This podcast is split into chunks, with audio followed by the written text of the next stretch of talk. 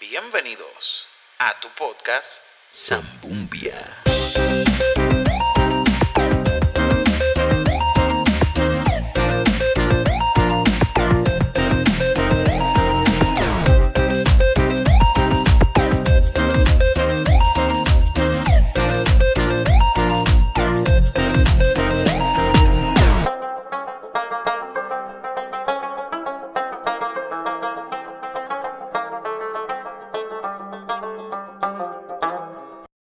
A todos y bienvenidos a tu podcast Zambumbia, un podcast no apto para changuitos, porque aquí nosotros hablamos de todo. Eh, y, y todo es todo. Así que, nada, estoy contento. Yo, ustedes no se pueden quejar, nadie del que está escuchando este podcast se puede quejar conmigo, porque yo le traigo a los invitados demasiado de duro. Eh, así que hoy no es la excepción. Voy a presentarlos rápido porque estoy loco por empezar esta madre ya directamente desde, desde donde tú estás, desde Tennessee es que tú estás, desde Tennessee, Esteban Núñez. Todo suyo, esto Cántate algo, cántate algo ahí. Perdóname por no seguirte cuando me llamaste. Amando al mundo decidí alejarme y arrepentido yo regreso a ti. Perdóname. La parte que te decía, está muy bien. Zúmbala. Bien, si no quieres voltearte. Y a oídos sordos quieres ignorarme. Hoy reconozco que sin ti no podré. Perdóname. Un aplauso. Todo el público aplaudiendo. ¿Cómo está? De verdad que estaba loco por estar aquí contigo. Acho, Estaba hasta, estaba hasta changuito. Estaba hasta changuito. Yo dije, ya entre hermano, yo, tanta invitado ahí que este tipo tiene. Era y es que este tiene mi, tiene mi teléfono y todo, no me llama. La cosa es que ya yo te había dicho, pero como que entre tanta cosa yo decía, de hecho yo te había escrito y todo, pero pues entre tanta cosa, mala mía, he fallado, soy, soy un mala No, papi, mía. acuérdate, acuérdate que cuando la gente, cuando la gente empieza a salir en, en televisión y, y comienza a tener varios followers, como que se olvida de los Ay, amigos ay, Dios pero, pero de verdad, mira, mira, yo te quiero, yo te quiero. Qué pecador, qué pecador. Mira, ¿cómo estás? ¿Estás bien? ¿Todo bien? Estoy bien, mano, estoy bien, estoy de verdad que te digo que, que, que si te digo que no estoy en la mejor época de mi vida, te miento. Qué bueno, mano. De De verdad verdad. que sí. Estoy súper contento con todo lo que está pasando. Y aunque la gente no ve mucho, porque yo no soy de postear con muchas cosas, este, hay, hay muchas cosas sucediendo, pero a la vez, yo creo que la gente si estuviera en mi cabeza, eh, no sé, como que se agotaría solamente de todos los pensamientos que yo tengo y los planes y los planes que tengo en la chola. Acho. Pero sí estoy bien, estoy bien, mano, estoy Qué bien, bueno. súper contento. Con la, me quedé con las ganas la última vez que te vi. ¿Qué pasó? ¿Qué cosa? Eh, bueno, teníamos un micrófono al frente, teníamos guitarra. ¿Dónde fue la última vez que nos vimos? Yo ni me acuerdo. en la ya. boda, en la boda. En- ay, en la boda de Jonathan y Genese. Diatre, sí, mano. Es verdad. Tachi, yo estaba con la vena bien, bien brotada. Y cantamos los dos. Cantamos, cantamos. ¿Te acuerdas que yo estaba como un loco? Que Yanis estaba loco porque nos cayéramos a la piscina. Dale suave. Y tú sí. como que yo me siento más seguro en esta área. Sí, yo me te siento quería- yo te quería meter a la- al, al medio de la piscina. Sí, es por ti. Yo, yo cantaba nadando. nadando cantaba yo, mano. Mira, Cuéntame, papi. papi, Dime. yo estaba loco por tenerte aquí porque yo necesitaba hablar contigo mil cosas. Pero sobre todo, eh, como te dije ahorita, yo necesito, yo conozco tu historia, por lo menos parte de tu historia. He tenido el privilegio de ministrar contigo muchas veces. Este. Y conozco, y, y de hablar contigo personalmente, fuera de los altares y de. Y, y he hablado contigo y, y conozco mucho de tu historia. Pero yo- hay mucha gente que no conoce de esa historia. Y yo quiero que esa gente conozcan. Los que, los que no te conozcan, porque ah, ¿quién no conoce a Esteban Núñez? O sea, Oye, hay mucha gente que no me, hay mucha gente que no me conoce. no, no, no, no, venga. Es que no sepa quién es Esteban Núñez, tiene que buscarle Dios un poquito más. Mira, este, mira, este, yo, ¿quién escucha esto? Todo el mundo, todo el mundo escucha esto. Papi, todo el mundo. Esto yo lo subo a, la, a todas las plataformas digitales. Esto sale en Spotify, esto sale en todos lados. Es que, es que, es que yo hablando contigo, sabes, me siento como en confianza. No, papi, y voy a decir voy a decir cosas que, que, nunca he dicho en otras entrevistas. Uy, exclusiva. Nadie lo tiene. Co Santa Rosa, retírate. Mira, mano, a confianza aquí tú puedes hablar lo que tú quieras. De verdad, de corazón. ¿Dónde, dónde empiezo, dónde empiezo, Harvey? Mira, ¿Dónde empiezo? ¿Quién es Esteban? ¿De dónde, de dónde rayo sale Esteban? Mira, yo, yo, yo me crié, nací y criado en un barrio que se llama San José. En, en Torrey. Eso es por Manuela Pérez, lo que es Llorén, lo que es este Quintana, el embalse, las canteras, lo que eran las gladiolas que los derrumbaron. Eh, o sea, el área, el área metro de Puerto Rico. Eh, el, área linda, el área bonita, la selva de cemento que le llaman. La selva pues yo me crié, yo me crié allí con mis dos hermanos, mi mamá y la pareja de mi mamá. Okay. Que que para, para nosotros pues toda la vida mi mamá pues no las había vendido como una tía, pero resultó ser la, pareja sentimental de mi mamá. Okay. Me, me, me, enteró en la calle que fue lo que yo siempre le reproché a mi mamá, que por qué no nos habló, no nos dijo la verdad. Porque muchos de los padres se piensan que los niños no saben. Y realmente sí, tenemos que hablar con nuestros niños y explicarles absolutamente todo, porque ellos prefieren que salga de tu boca a que salga de la boca de los, de los demás. Porque yo sé que los demás no lo van a decir con el filtro que tu papá lo va a decir, ¿no? Y me enteré en la calle como sin filtros, como te dije. ¿Qué edad tenía? Como que...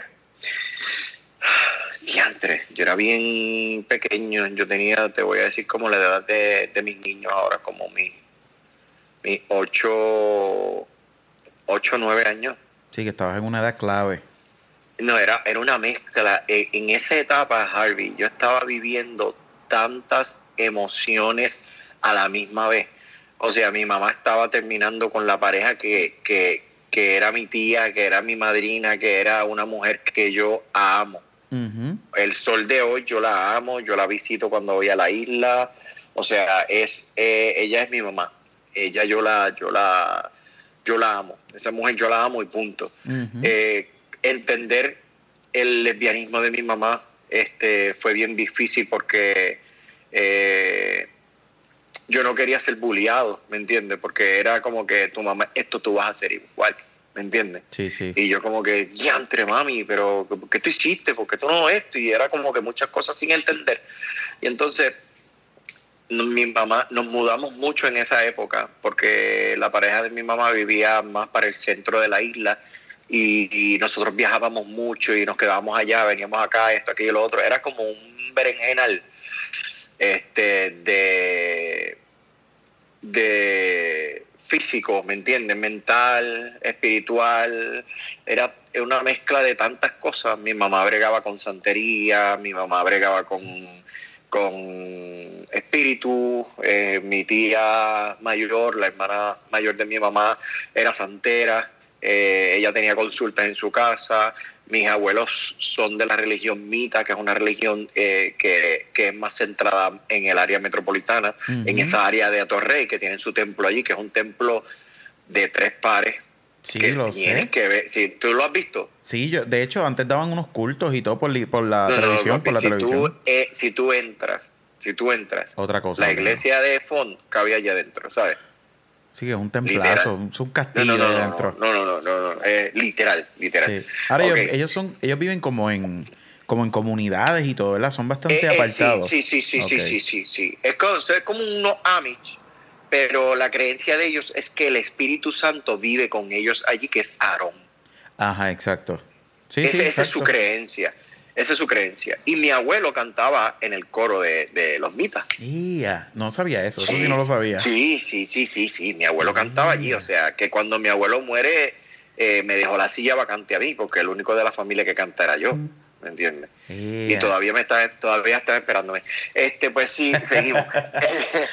este, en todo este revolú, pues mi mamá sentimentalmente estaba, como decimos en buen puertorriqueño, al garete. Ok. Eh, una de las parejas de mi mamá, este, eh, tenía un, un hijo, tenía un hijo y mi mamá nos dejaba cuidando con él. Y este muchacho empezó a abusar sexualmente de mí.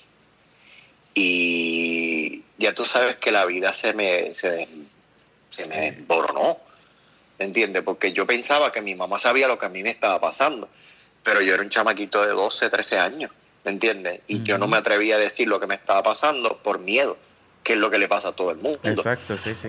Eh, comencé a tirarme para la calle, o sea, porque no quería llegar a mi casa. Y entonces comencé a trabajar en el negocio familiar en San José, allí en Manuela Pérez, que era el trasiego de drogas. Porque mis tíos y mis primos tenían el control del trasiego de drogas en el barrio. ¿Y yo qué hice? Pues empecé a trabajar en Decan Marihuana en la mesa de una casa de mi tía. Porque allí era que llegaba el material y allí se dividía y se fundaba. En Decar es como meter en las bolsitas y qué sé yo. Y teníamos dos planchas de esas de planchar para sellar la, la, bolsita, porque se sellaba quemándose. Quemándose se le ponía un punto, porque para esa época era el ah, punto trébol, no, punto bandera, no, punto fulano, punto y se le ponía un sticker. Okay. Una cosa estúpida, una cosa estúpida para definir que esa bolsa era de tal sitio, que era un pasto bueno. Ajá, sí, sí. ¿sabes? Y en ese estaba todo el santo día a los 13, 14 años y me daban 100 dólares diarios. Te podrás imaginar un chamaquito de 13 años, cobrando 100 dólares todos los viernes, ¿qué yo iba a hacer? ¿Ah? Ir para la tienda, comprar el esquimalito, Limber, a mis panas, refresco, tripleta, este, Todo sabes, por ahí para cosas estúpidas porque realmente yo no, yo lo que quería era no llegar a mi casa, porque yo estaba viviendo un infierno en mi casa, ¿entiendes? Y cada vez que estaba mamá, que yo veía que mi mamá estaba, pues yo entraba a la casa. Cada vez que mi mamá salía, yo salía de la casa por evitar quedarme solo con este joven. Eh, mi odio y mi rencor hacia mi mamá y hacia la mujer y hacia todo lo que estaba pasando creció de tal manera de que ya yo iba a la high school con una 9 milímetros en el, en el bulto por muchas cosas que pasaron en el barrio. Una de ellas fue que me, buscando a uno de mis tíos, me rompieron la cabeza aquí dos veces en el lado izquierdo de, yo digo aquí como si me estuvieran mirando. el lado izquierdo de, la cabeza. En mi lado izquierdo de mi cabeza me rompieron la cabeza dos veces eh, el mismo día y me apuntaron y me dijeron vamos a ir a casa de tu tío y lo vas a llamar. Y como eres tú, él va a salir. Y allí los vamos a matar a los dos. Ya. En esa. Y yo iba en el barrio mío, en mi barrio donde yo me crié. O sea, y yo decía, mano, que salga alguien que ve estos tipos, porque eran tipos que habían salido del barrio por cosas que no se hacían en el barrio. Cosas de esas.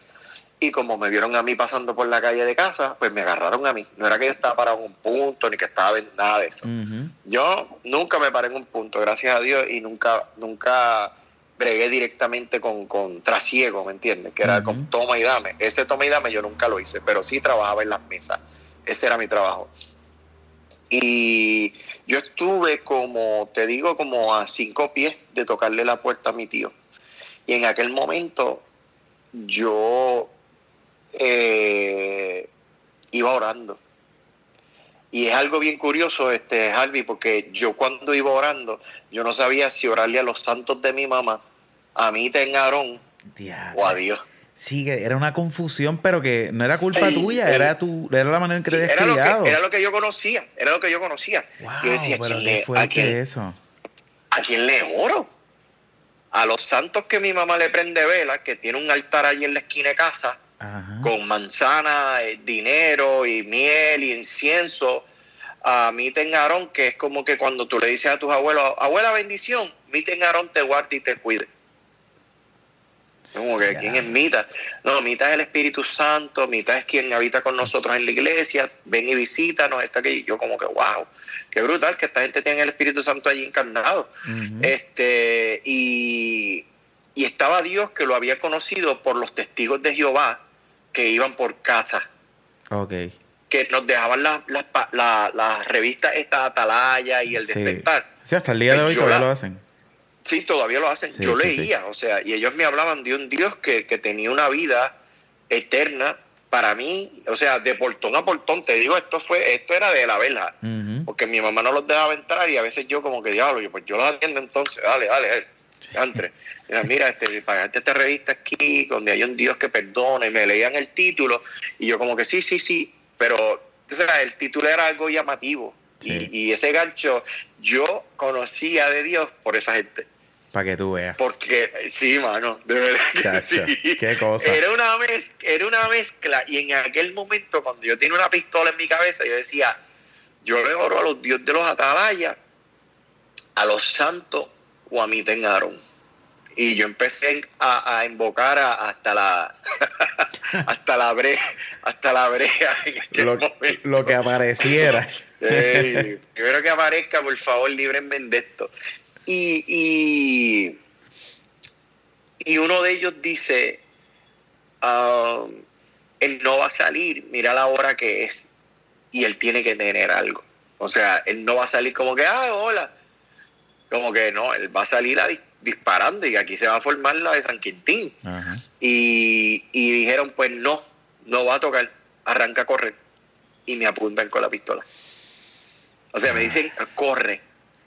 Y me apuntan así como para cuando yo dé la espalda, tin, tin, Sí, dame, dame unos cuantos.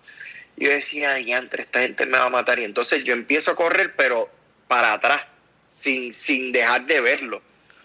Y cuando uno de ellos zumba un tiro, lo tira para el aire. Pero yo sé que al uno tirar, los otros se van a animar Sí, y van a empezar. Y exactamente fue eso. Y empezaron a disparar. Yo te puedo decir, Harvey, que yo no sé si ellos me dispararon a mí, dispararon al techo, al cielo, al piso, a las nubes, no sé qué fue, pero gracias a Dios estoy aquí hablando hoy contigo y puedo reconocer que dentro de aquel muchacho, lo único que pudo poner conciencia en su mente, porque estaban bajo los efectos de, de muchas sustancias, porque en mi cara, mientras me llevaban a puño limpio, ellos eh, eh, inhalaban sustancias, fumaban, se metían pastillas, o sea, estaban, pero bien locos, Sí, pero exacto. bien locos, que en aquel día yo dije, voy a morir. Ya. Mezclado eso que te conté ahora, con lo que me sucedió en mi casa, con lo que estaba pasando con este joven, más la noticia de mi mamá, chacho, yo empecé a ganar nombre en audiciones. Yo fui a audición, audiciones, audiciones porque yo bailaba en mi escuela y en el barrio donde yo vivía, yo bailaba breakdance en matre, en los parques de pelota que se botaban matre y nosotros los, perdón, nosotros los cogíamos para hacer free fly y todo eso, mortales Ah, y todo eso. Era alguien del barrio que se compraba una nevera, era un cartón para bailar breakdance. Y nosotros lo abríamos, lo poníamos en el parque y empezábamos a hacer Wimber, 1990, Huerte Casco, todas estas cosas. Eso Y fue como. a- ¿Sientes que eso fue, o sea, refiriéndome a- al, al baile, fue como una escapatoria a todo Sí. lo que tú vivías? Sí, sí, sí, sí, sí. Yo siempre, yo, Dios puso en mí eh, eh, la, un- una pasión por las artes aquí, bien grande, bien, pero bien grande. Cuando nadie leía en mi casa, yo leía. Yo dibujo, yo pinto, yo escribo, yo hago manualidades, Sí, yo sí. toco guitarra, yo canto, eh, yo recorto a mis niños, yo tengo un bachillerato en, en, en barbería, lo que yo nunca lo he dicho. No, me acabo Pero de sí, enterar. yo, yo me gradué de Marulli, Ok. cuando existía Marulli en Río Piedra, yo me gradué de Marulli de barbería. Cuando empecé a coger estilismo, empezó la música en mi vida. Ok.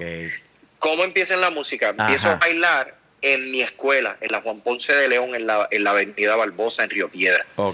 Eh, la Juan Ponce tenía un grupo de baile que participaba en Bosque Mágico, Juventud Vibra y todas esas cosas. Pues entonces la maestra, como nosotros éramos bailarines de la calle, como nos llamaban, callejeros, pues quería mezclar lo que era el jazz dance, techno, con el hip hop y el breakdance. Para hacer todo este revuelo que ella hacía para Juventud Vibra y todas estas cosas. Pues nosotros montábamos una parte, ellos montaban otra parte y, y se iba fusionando lo que era el remix de que ellos hacían. Mira, pues esto, aquello, y había un DJ que hacía la mezcla y todo eso.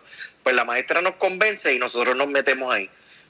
Pues eh, las nenas que bailan, tú sabes que son muñecas y yo estaba ahí por, la, por, la, por las nenas, tú sabes. y yo, vamos para allá con vos, dale. y yo estaba allí por las, por las nenas. Me enamoro de una de las nenas, que fue mi primera novia en la high school, y me quedé en el grupo de baile. Del grupo de baile comienzo bailando. Ya ahí en esa época, pues yo estaba cogiendo clases de cuatro puertorriqueños y en la misma escuela, porque me interesaba, qué sé yo, las la artes me llamaban mucho, demasiado. Este, y, y, en una competencia, mi maestra me escucha cantando en el baño mientras yo me cambiaba. Y yo salía, me dijo, ¿quién? Carmen Ortiz, me acuerdo. Y ella me dice, ¿quién estaba cantando en el baño, Esteban? Y yo digo, ¿yo?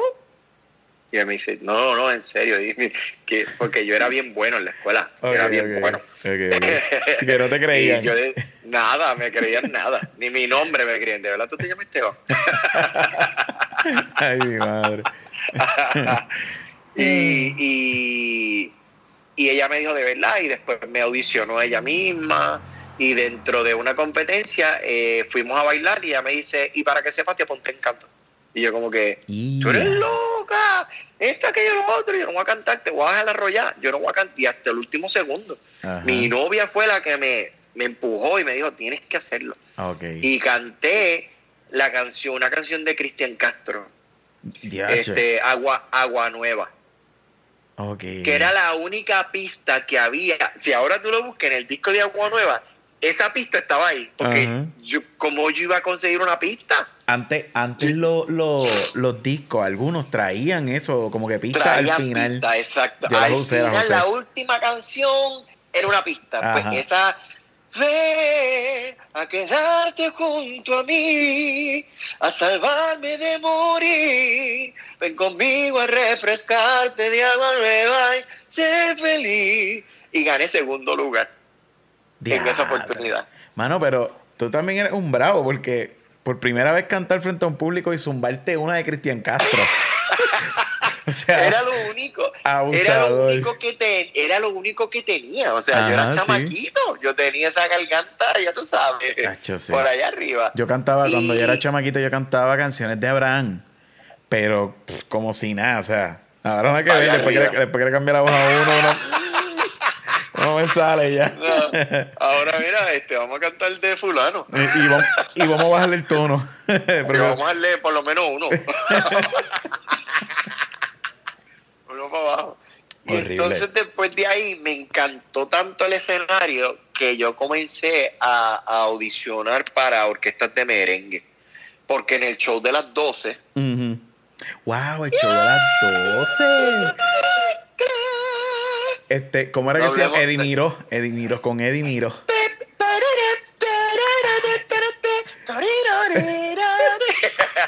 Dios lo que recuerdo. Ok, ya no hablemos de mi edad. Mira, entonces, hechos de las 12 a veces tiraban como que tal sitio van a estar haciendo audiciones para un nuevo grupo, que está aquello, lo otro. Yo fui unos cuantos. Ok. Y en muchos me dijeron, no me llames, yo te llamo. Ok. Gracias por participar. Y fui perseverando, fui este, educándome. Este, yo no cantaba realmente, yo imitaba a los artistas. Mm. Yo imitaba a muchos artistas de que mi mamá y su, y su, como te estaba diciendo ahorita fuera del podcast, este, la, la, la, primera pareja de mi mamá, eh, eh, ella ella era músico. Ella era músico y todo lo que, lo que ella hacía a mí me llamaba la atención. Porque cada vez que había una fiesta en casa, ella sacaba toda la percusión, ella era percusionista. Sacaba el bongo, sacaba las congas, la campana, el cencerro, las maracas, los palitos. Y me decía, esto es así, lleva la clave. Y Y yo como que, diantre, esto me gusta, ¿qué es esto? Y entonces esa pasión de la música en parte yo se la debo a ella. Mucho, mucho, mucho. O sea, 80, 90% te diría yo. Porque yo lo viví con ella, ¿me entiendes? Ella me ponía los chamaquitos, me ponía los bongos encima porque yo no los podía apretar con mis piernas porque eran chiquititas. Y ella los ponía así cruzados. Tú sabes que los bongoceros se los ponen pillados entre los muslos y las batatas. Sí, exacto. Y, y le metía ahí. Y yo no podía. Y ella me decía, póntelos aquí mientras tanto. Y lleva este ritmo. Y yo ahí, pa, pa, pa. Y de ahí en adelante música, música, música y música. Me cogieron un grupo que fue el grupo Magia, que fue el primer grupo que yo estuve este, a los 17 años. Diache, con razón. Los otros días tú subiste un video de la broma que le hicieron en Mira que te veo, creo que fue. Que estaba Héctor Rivera, Daniel y Guillermo. Eso fue el grupo, ¿verdad? Ese fue el Tú ahí tenías 17 años. 17 años. es que cuando yo vi ese video, yo dije, Diache, Esteban. O sea, te veía bien diferente. Bueno, obviamente, la ya. mala mía, pero el tiempo ha corrido. yo no me veo igual que como me veía los otros días, o sea. Pero. es más, la semana que pasó. la semana que pasó yo no estaba así, ¿verdad? Eso no lo digas, eso vamos a darlo en secreto para que la gente se, se vuelva loca. Mira, sí, este, ¿Sabes que tú ya empezaste temprano en ese grupo merengue, mano? Bueno, ese grupo, mm, el contrato lo firmó mi mamá. Porque yo no tenía edad de firmar un contrato profesional. Y yo firmé, yo firmé cinco años con esa gente. El contrato creo que se quedó en tres, pero firmé cinco. Cinco, dos, cinco, tres discos. Grabamos dos, creo. Sí. Y ahí empezamos a viajar empezamos a cantar, empezamos a salir en televisión, empezamos a hacer muchas cosas las cuales me liberaron de todo el infierno que yo estaba viviendo. O sea, yo sin querer, el Espíritu Santo había puesto entendimiento en aquel joven que tenía una pistola en mi cabeza diciéndole, yo tengo propósito con él. Y aquello que Dios depositó en el vientre de mi madre, que fue el talento de cantar, fue lo que me saca del infierno del que yo estaba viviendo. Pero estaba en dirección contraria a lo que Dios quería. o sea, yo estaba enviajado para el mundo, o sea, yo quería dinero porque yo decía, yo quiero salir de este barrio, yo quiero salir de este cuarto que yo comparto con mis dos hermanos, donde tenemos una cama para nosotros dos y al lado eh, era, era un berenjenal, era de verdad, de verdad. Yo era feliz, yo era un nene feliz, no te puedo decir que a mí me faltó comida, que me faltó algo, pero era un barrio bien pobre, era un barrio donde tú tenías que fajarte, tú tenías que luchar el doble porque las oportunidades eran cero. Okay, sí. Las oportunidades eran no como que de allí no salía nada bueno. Bueno, todavía dicen que de allí, de allí no sale nada, menos que tú seas boxeador o, o beisbolista. Béisbol y boxing es lo que hay ahí en el barrio. Todo lo demás es, ya tú sabes. Sí, sí. Y, y, y, tuve que fajarme, ¿me entiendes? Porque mi mamá los otros días, yo estaba hablando con mami y yo soy de las personas, Albi, que si tú eres talentoso, yo creo que yo, yo te lo he dicho. Yo cada vez que te veo te, te, te, te, idolatro. Yo digo, mano, me encanta tú como tú cantas, me encanta. Porque yo soy de las personas que me gusta decir las cosas. Yo no puedo hablar bien de ti cuando tú no estás porque eso lo hace todo el mundo. Sí, ¿entiendes? Es como que nada, él canta bien, qué sé yo. Yo, yo, yo soy de la gente, yo no tengo, yo, yo, yo te veo a ti como un aliado, ¿me entiendes? Yo no te veo como competencia. yo, yo, yo, yo no te veo como que, ay, ya viene este tipo a quitarme el canto, ¿me entiendes? y desde el primer momento en que yo te vi, yo dije, diablo, este chamaquito le mete. Y siempre te lo he dicho, y siempre que te ves como que ya, ya, y no te creas. Que yo y yo te digo, yo te digo cosas que tú dices, yo sé que tú te quedas como bloqueado, como que este tipo de verdad vio eso. o este tipo escuchó esa canción mía, como que diantre, y es como que, y yo, no, mano, escuché esto y me encantó, loco, como tú esto y como le metiste aquello y como hiciste esto, y como uno sabe de música, uno sabe que vos estás haciendo quién. Ajá. Y yo digo, diantre, te pasaste en esto, loco, y tú como que, ¿y este loco? Mira, yo me acuerdo cuando yo llego a, a Gosén, que fue donde nos conocimos, eh, aunque ya yo, ya, yo, te conocía, yo sabía quién era Esteban. Este, porque, ajá, pues ya eh, te había visto en, en, Objetivo Fama, que ya mismo vamos a hablar de eso. Eh, para mí fue como que, anda, este, este tipo está aquí. ¿Sabes? Entonces ya yo te había escuchado como que estabas en Gosén, que había este que estabas cantando en la iglesia. Y tú lo sabes también, ahora digo yo. Este, o sea, yo soy fan, fan. Antes que amigo y todo, yo, yo, era, yo soy fan. Y yo me acuerdo como que las primeras veces así que empezamos a interactuar, que yo me acuerdo que tú me decías, Harvey, mano, te quedó brutal, haz esto, muévete así, esta, como que disfrútatelo. Ah, y todos esos consejos era cuando yo estaba cantando después yo, espérate, Esteban me dijo que hiciera esto, déjame, déjame intentarlo. Y so, aunque tú no creas, para mí fue. ¿Sabes?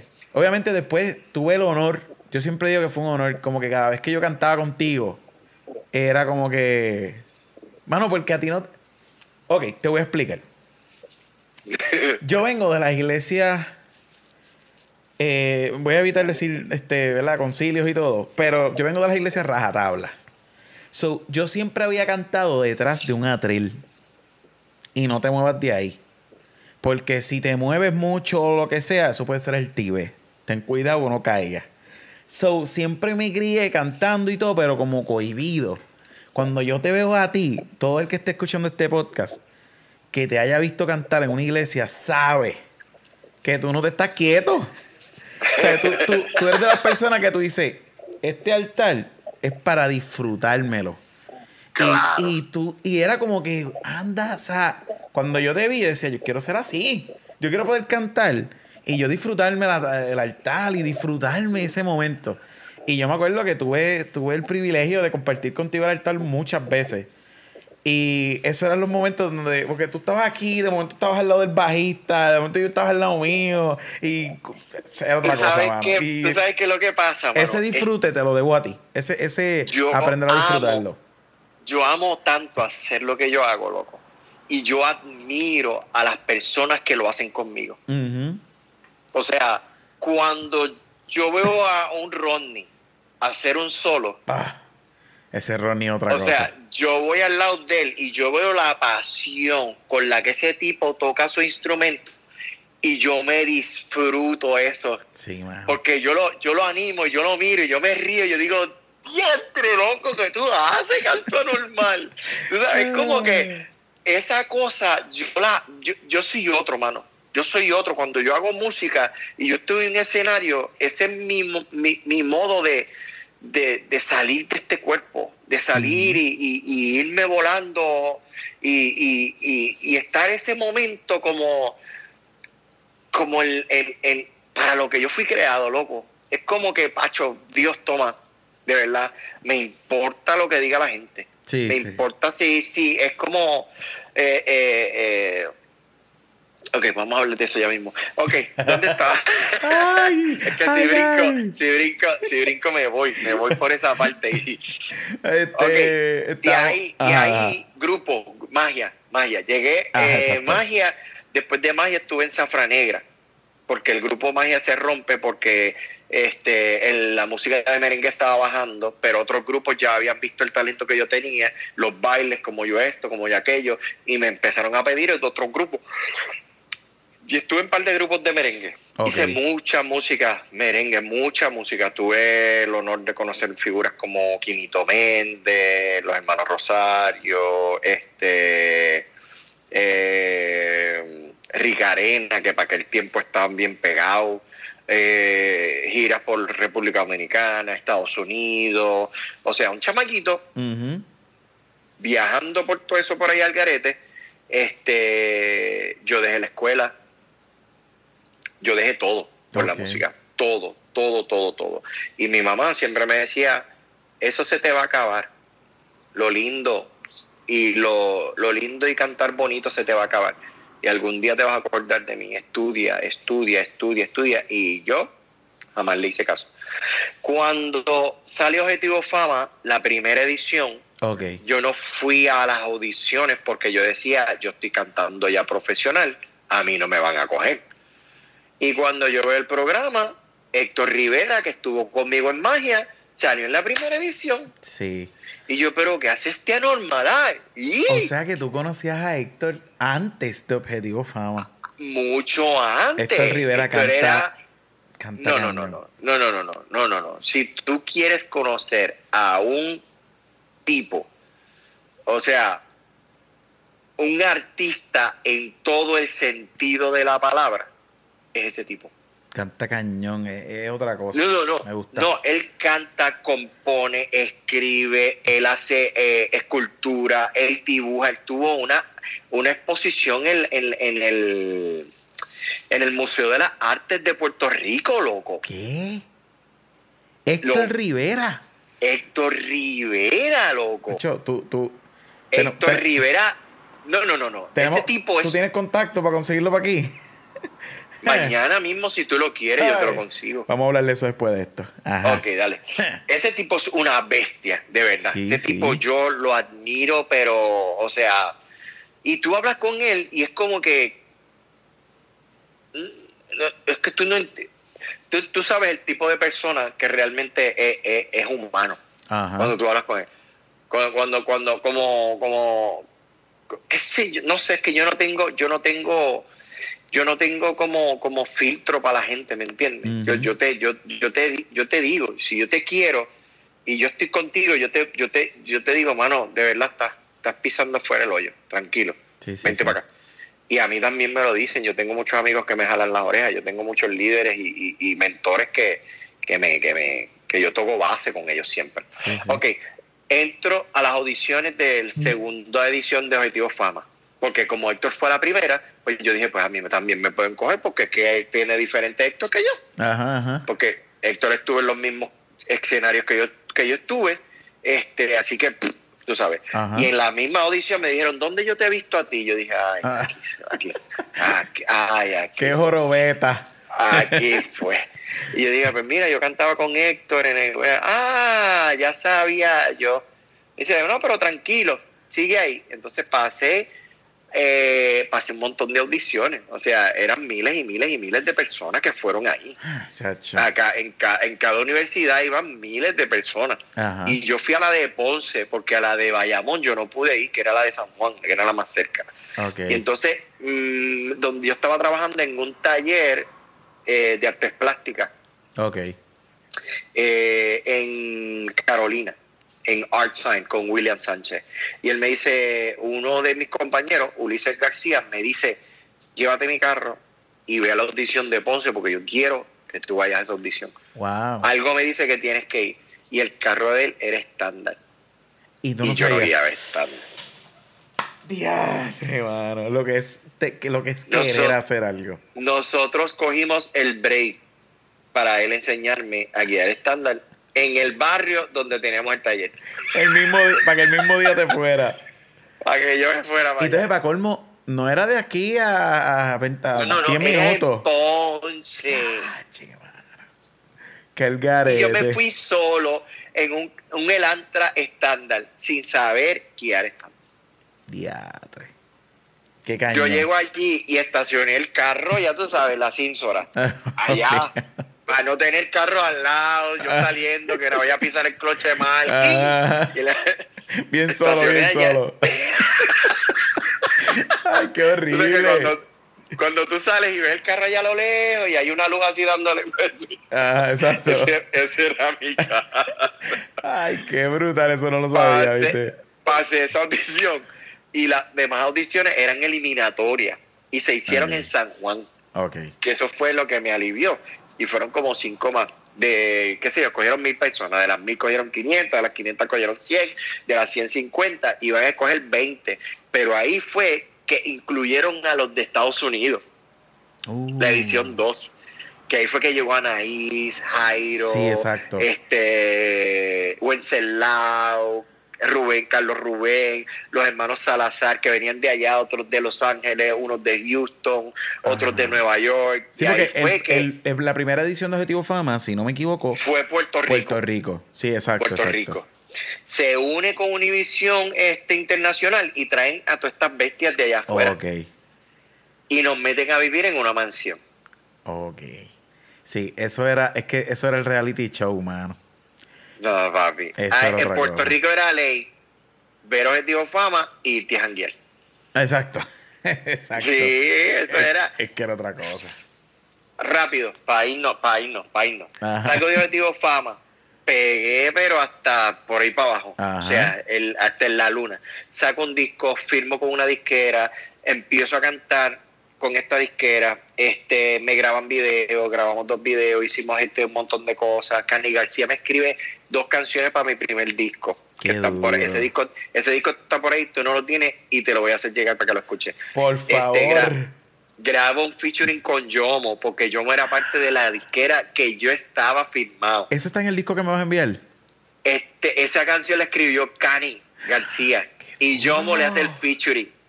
Ya, mano, qué duro. Y yo estaba, ya tú sabes, las papas. Y yo, pues dale, y empiezo a invertir dinero en restaurantes. Ok. Y me, y me compro un restaurante en Toa Alta, que era lo que era Jaristaco. Y entonces yo lo hice Bandidos Barangrín. Bandido, no porque era un bandido, sino porque a los Esteban nos dicen este bandido.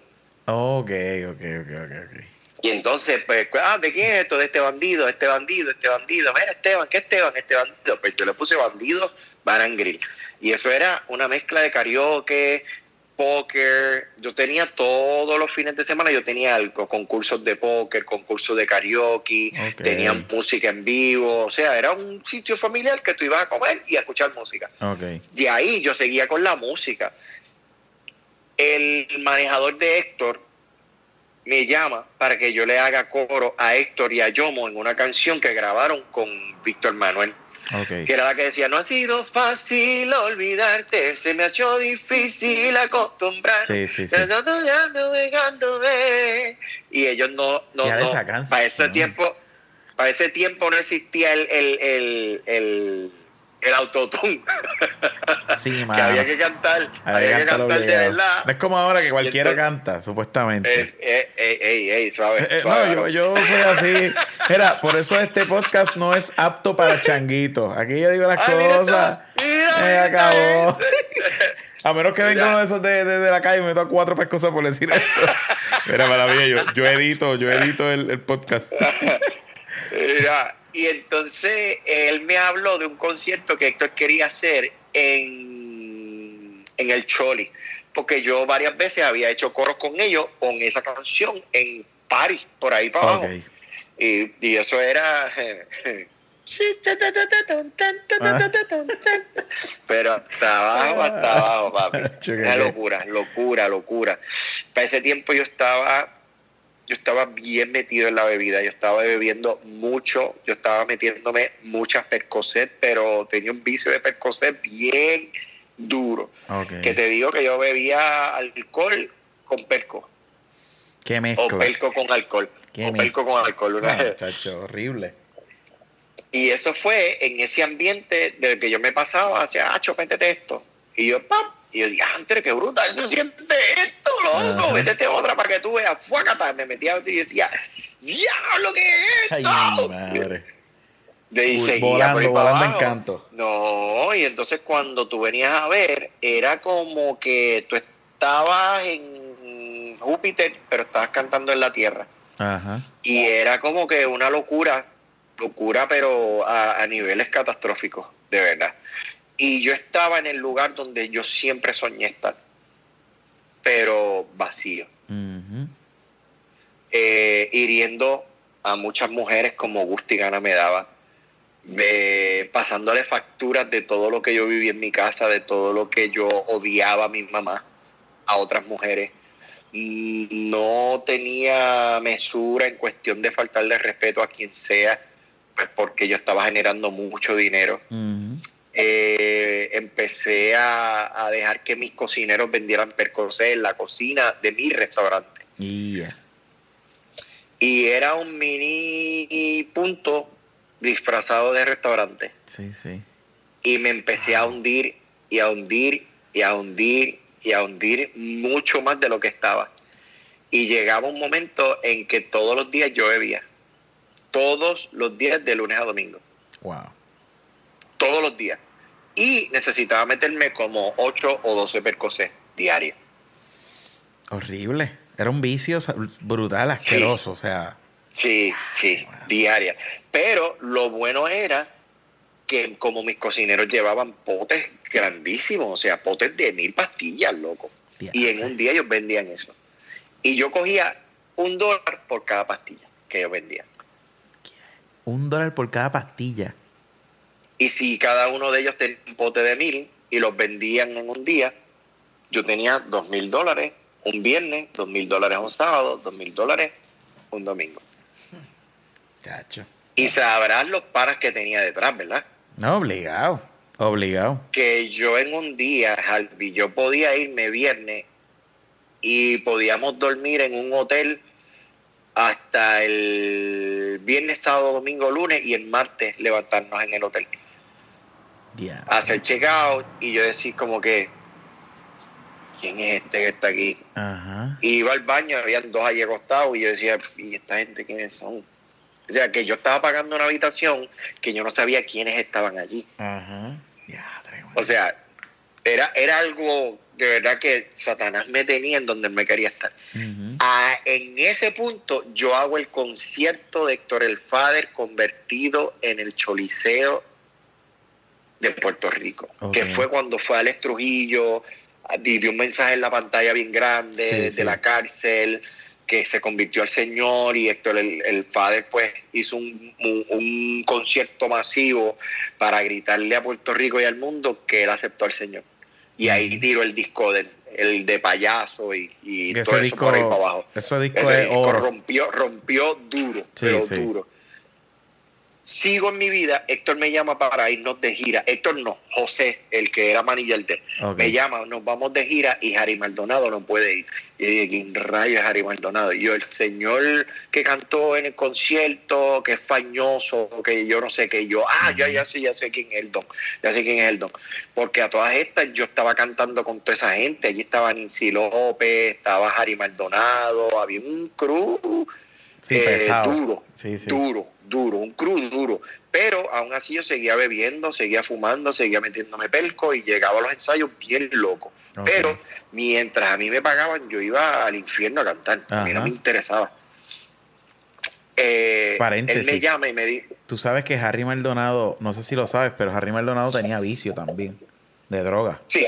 Y él, él, lo voy a decir porque es su testimonio, él lo ha dicho, pero él se metía a droga con un familiar, un tío de mi, de mi, o sea, uno de los tíos de mi papá o algo así, yo no me acuerdo quién ni quién era.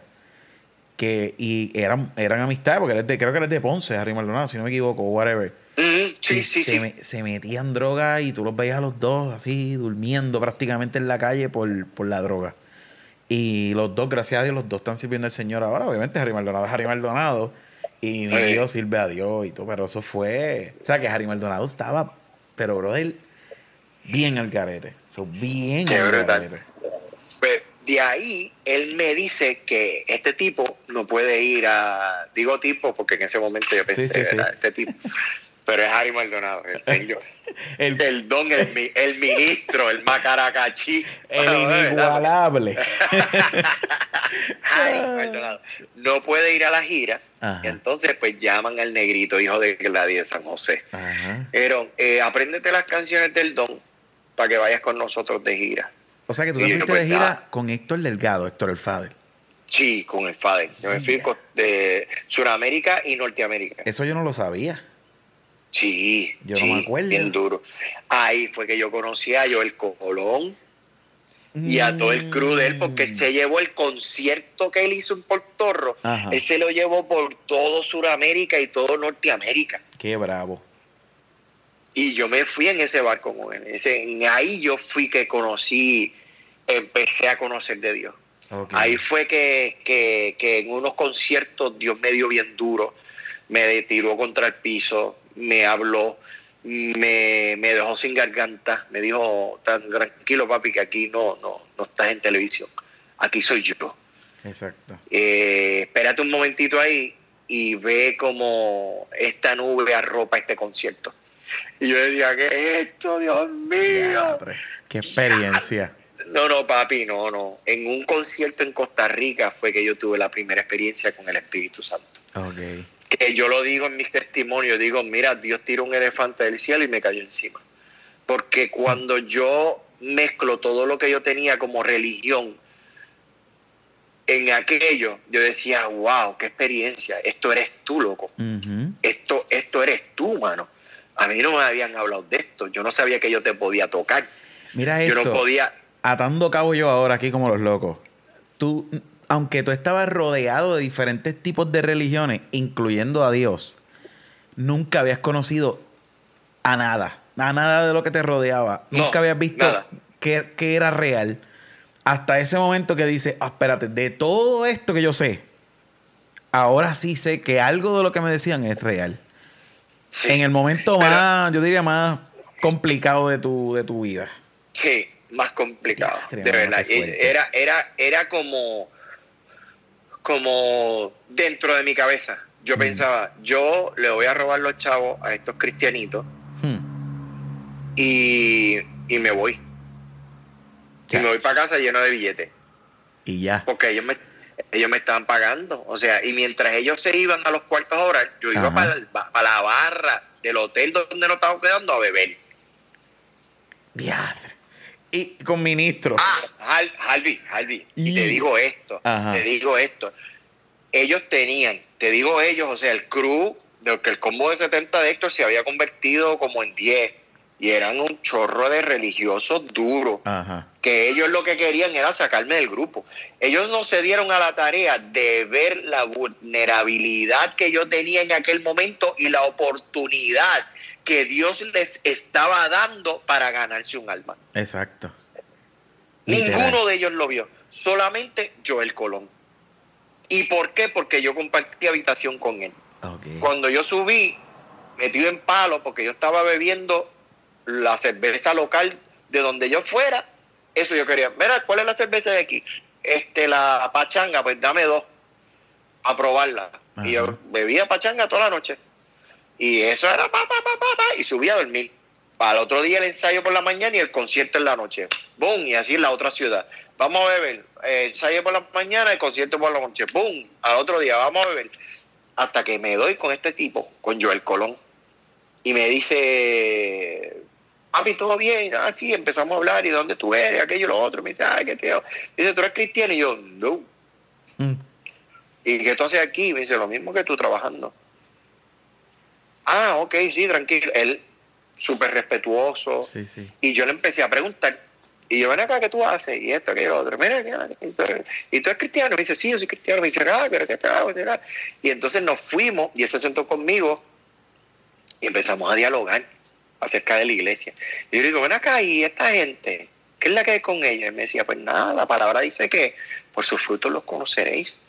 Y me dice, sí, mano, pero esta gente que, que, que cuando sacan así la mano, el Rolex cuesta más que la casa de la más mía. Me dice, pues no, mano, lo que pasa es que la palabra dice esto, esto, y esto, y esto, y esto, y esto. Y yo, ok. Y, y estos pastores que se acuestan con estas mujeres de los coros y salió un bochinche ahí que dijo la Comay que este se había acostado yo no sé con quién y la esposa yo no sé qué y le pegó cuerno. Me dice, mira Esteban, lo que pasa es que todo, todo el mundo que dice Señor, Señor y por ahí seguía, taca, taca, taca, taca, taca, bateándome todas las que yo le tiraba y yo decía, diablo, este chamaquito es primo de Jesucristo o- o Primo de Jesucristo.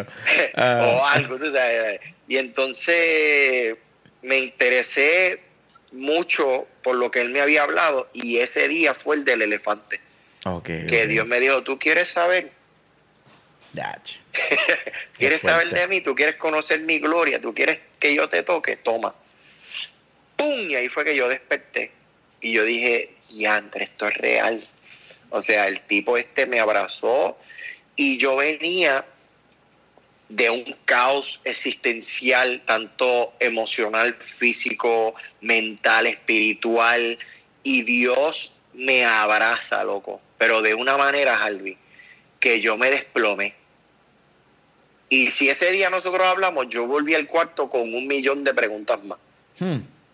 Porque yo literal, el Espíritu Santo se me metió adentro. O sea, era como que yo voy a habitar aquí. Yo voy a habitar en este espacio y voy a limpiar esto. Y tú me perteneces a mí, me vas a cantar a mí. Fue eso, como que porque sí. Porque sí, exacto. Porque, Porque soy sí, Dios. y entonces, pero hubo, hubo, un, hubo un- una puerta que yo abrí, ¿me entiendes? Porque aquella noche nosotros tocamos mucho y decía, dentro de mi corazón yo anhelaba que, que, que, que, que sentir aquello que ese muchacho me estaba hablando. Y Dios me dijo, ¿tú quieres que yo te toque? Vamos para encima. Y desde preocupes. ahí, loco, yo viro de la gira Ajá. a mi negocio. Ok. Sí, porque a todas estas tú tienes tu negocio. Sí, mi negocio se quedó trabajando con mi hermano, que era el que lo corría cuando yo no estaba. Ok. Pero en este, la palabra dice que, que, que una venda fue quitada. O sea, y Dios, tú sabes, tú has jugado 3 para 3, ¿verdad? Ajá.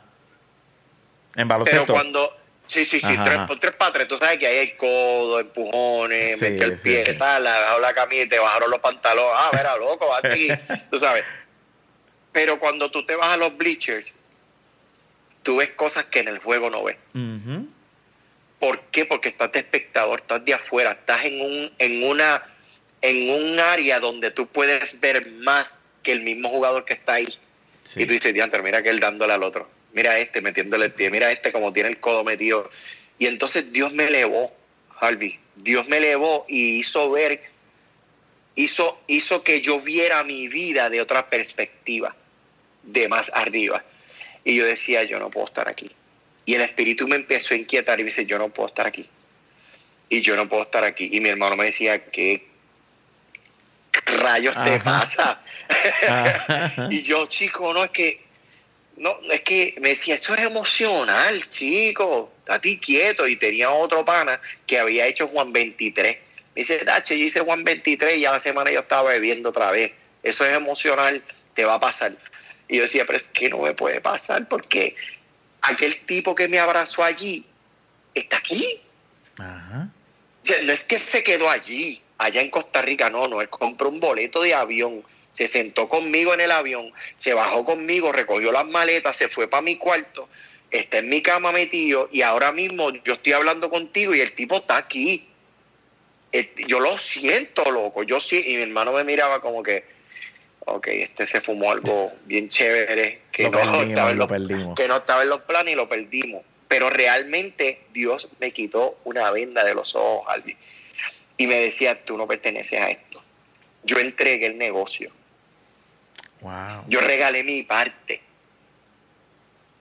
Yo vendí todo. Yo dejé todo. Todo. Y de todo, yo me puse a vender celulares. Ay, mi madre. De literalmente cobrar mil, Cobrar dos una mil. purrucha. Una purrucha. En, en, Bueno. en, en lo de las pelcos nada más, el negocio te generaba otro montón más. No, no, no. Y yo estaba, a todas estas, yo estaba haciendo fama el musical, yo estaba haciendo fame, yo estaba haciendo este el otro musical que hicimos. O sea, yo estaba haciendo muchas cosas en teatro, musicales, conciertos, la gira de Objetivo Fama. Yo estaba haciendo un montón de cosas.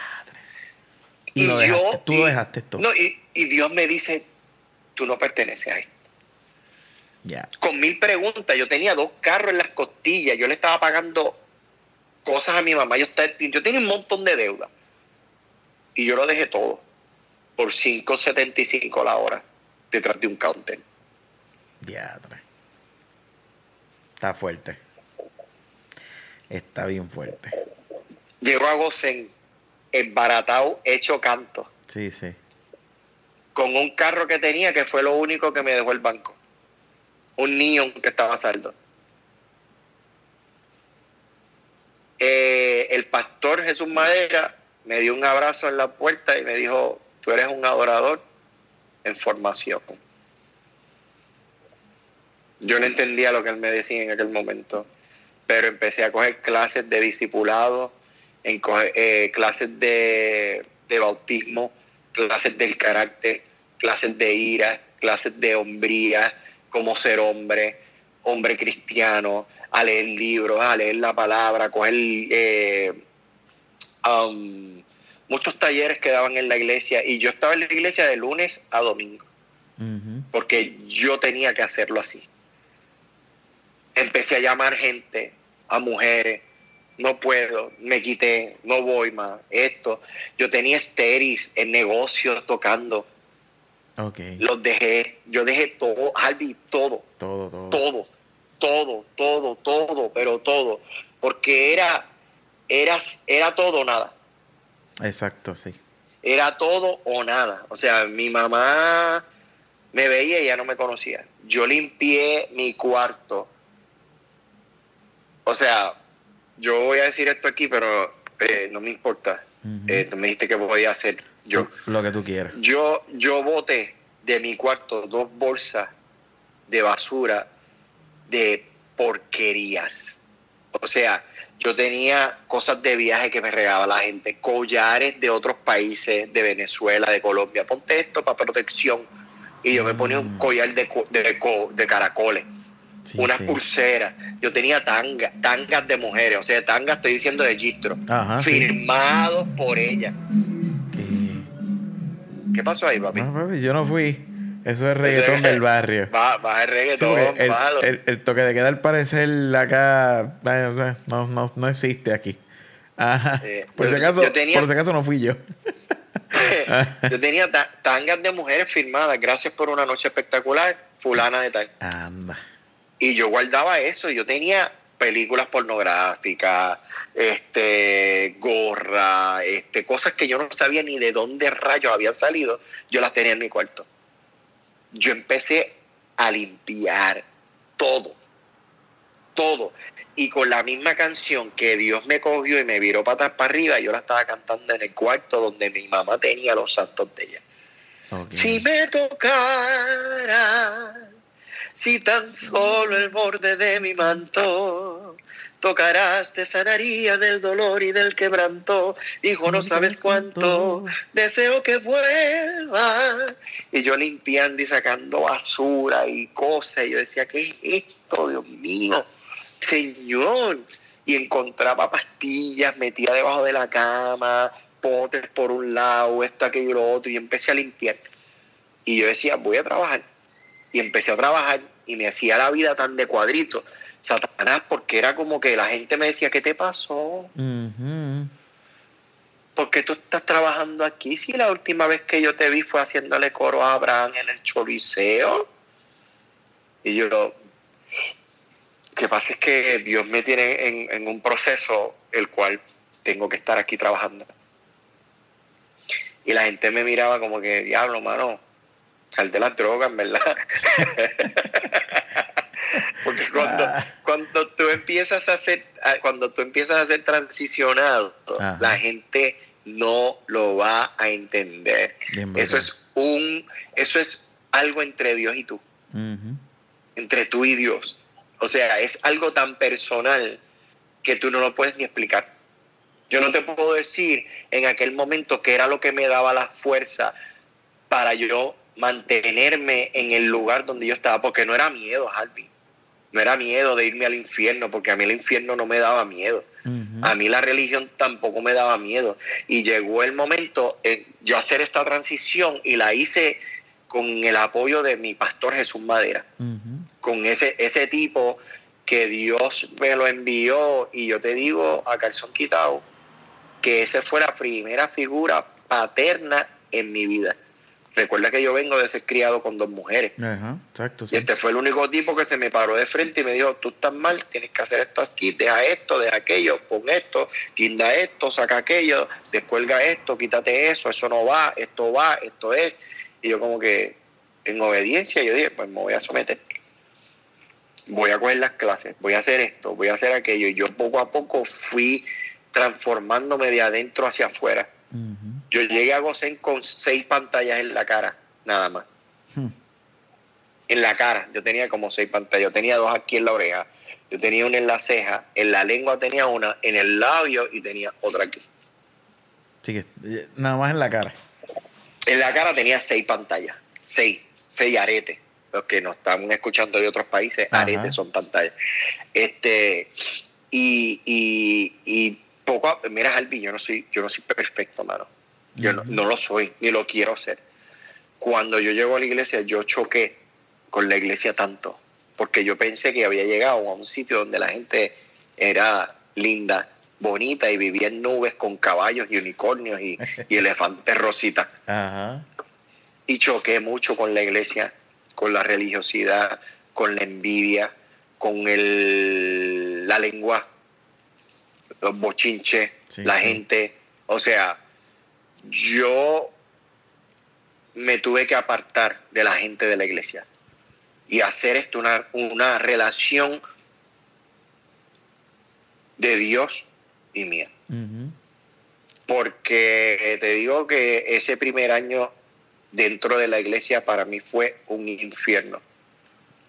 Yo estuve a punto de jincarle el puño unos cuantos allí, pero yo vengo de la calle, Albi, ¿me entiendes? Y la gente de la iglesia, ah. yo decía, bueno, en una discusión que yo tuve con yo, le digo, tú no vives en la calle ni un mes, canto insecto. Yo le decía a, a, los músicos de la iglesia, o sea, dentro de mi transformación y dentro de, de Dios bregar conmigo, porque yo pensaba que, en la iglesia no había traición, yo pensaba que en la iglesia no había bochinche, yo pensaba que en la iglesia si yo te decía algo, eso se quedaba entre tú y yo, si yo te confesaba algo, tú no se lo ibas a decir a nadie, si yo pues confiaba en ti, mi vida, o confiaba en ti algo que yo decía, pues oye, este chamaquito es bien, o, eh, y, y cometí muchos errores al principio y mucha gente me quiso ver la, la, la, la esquina, ¿me entiendes? Sí, sí y me vio, me vio vulnerable y empezaron a, decir a como que, ah, este tipo es esto, este tipo es aquello, ten cuidado con este, que este viene yo no sé qué. Y a la iglesia empezaron a llegar mucha gente detrás de mí, persiguiéndome porque decían que tiene ese sitio, que este tipo está como metido allí que no quiere salir. Entonces fueron llegando gente a decirle cosas al pastor de mí. Y el pastor le decía esto, yo no sé, de su vida pasada. Pero yo lo único que sé es que él está buscando mejorar y está aquí. Si tú te le quieres unir, los domingos nos reunimos a las 10 de la mañana. Y ya.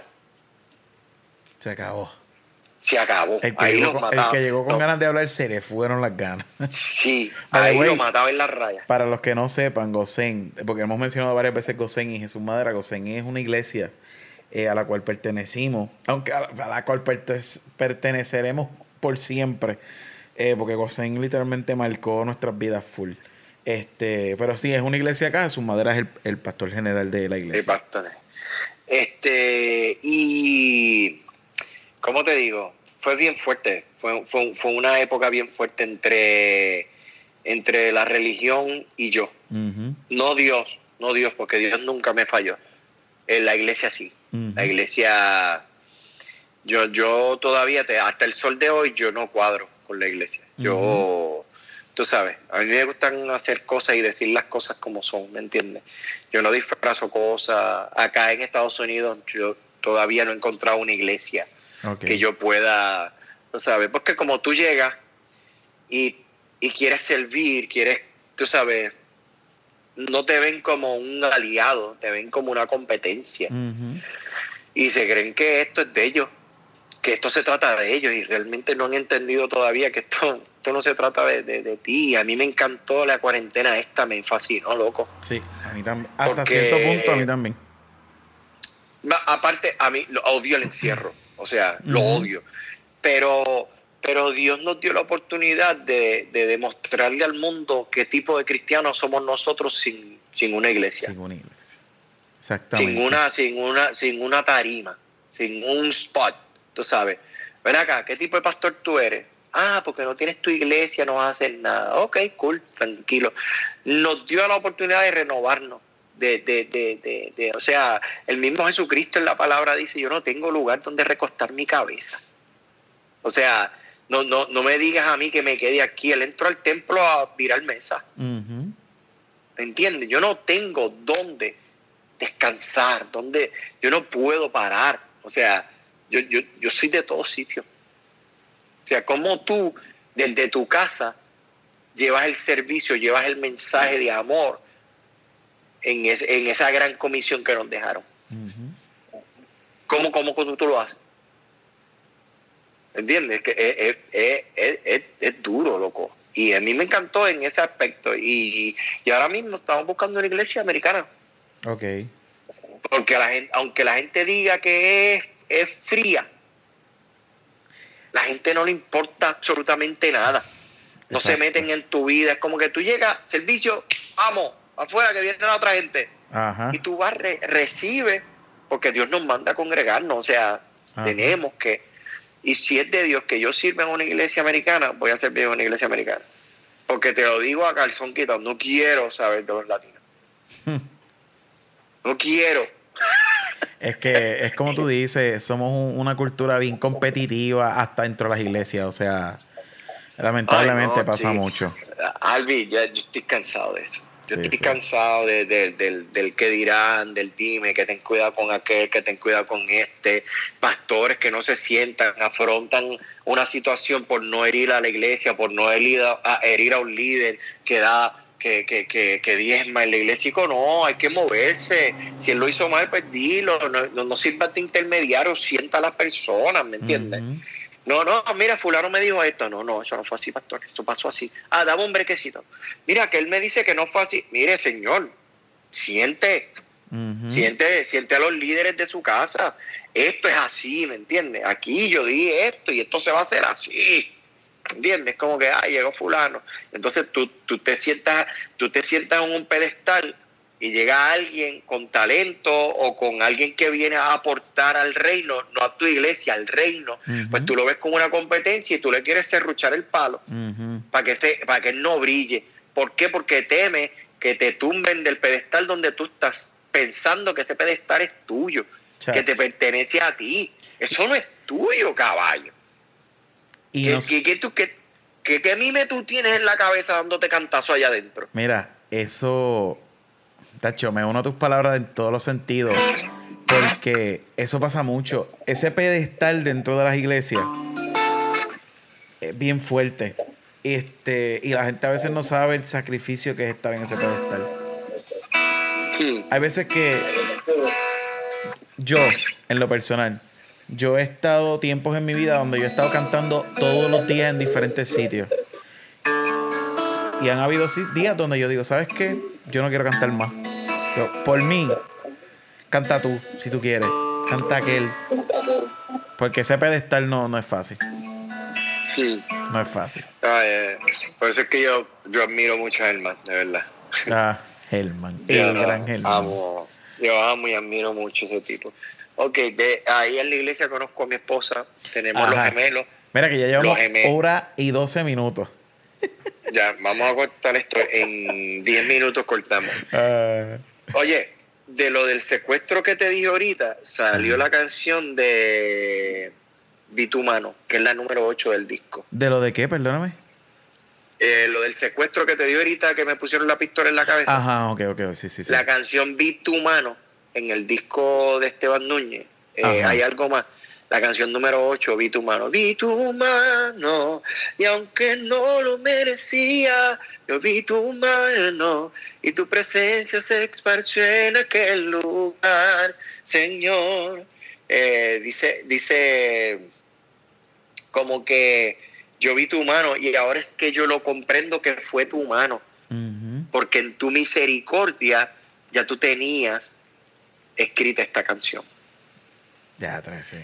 Porque dentro de tu corazón tú decías, no, no, espérate, él tiene una canción, él tiene un disco pendiente conmigo que él tiene que terminar. Baja esa pistola y déjalo ir. y años después sale tu disco. después sale mi disco.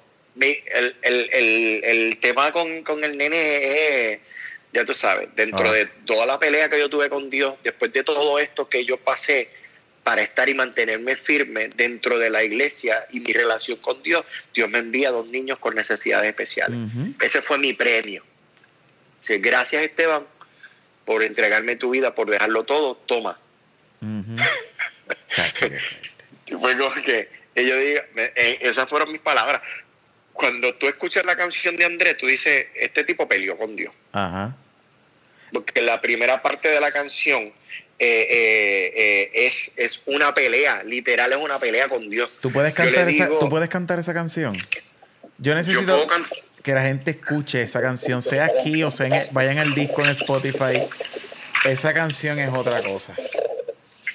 Esa canción, cuando yo le digo, um, está por aquí, es, es una, la primera parte, es Ajá. una pelea, es una pelea con Dios, porque yo le digo como que cuestione al cielo cuando llegaste. Eh, ¿Qué, qué, condición es la que tiene este Andrés? André tiene, André tiene perlesía cerebral dentro de, de- de todas las que, que- que se, le, se le añadieron. Tiene perlesía cerebral. Él dice, cuestioné al cielo cuando llegaste. Te pregunté en qué fallé. Sea, yo preguntándome, cuestionando a Dios que, que, que Dios te fallé, chico. Muchas preguntas me atormentaban, porque a mí no puede ser.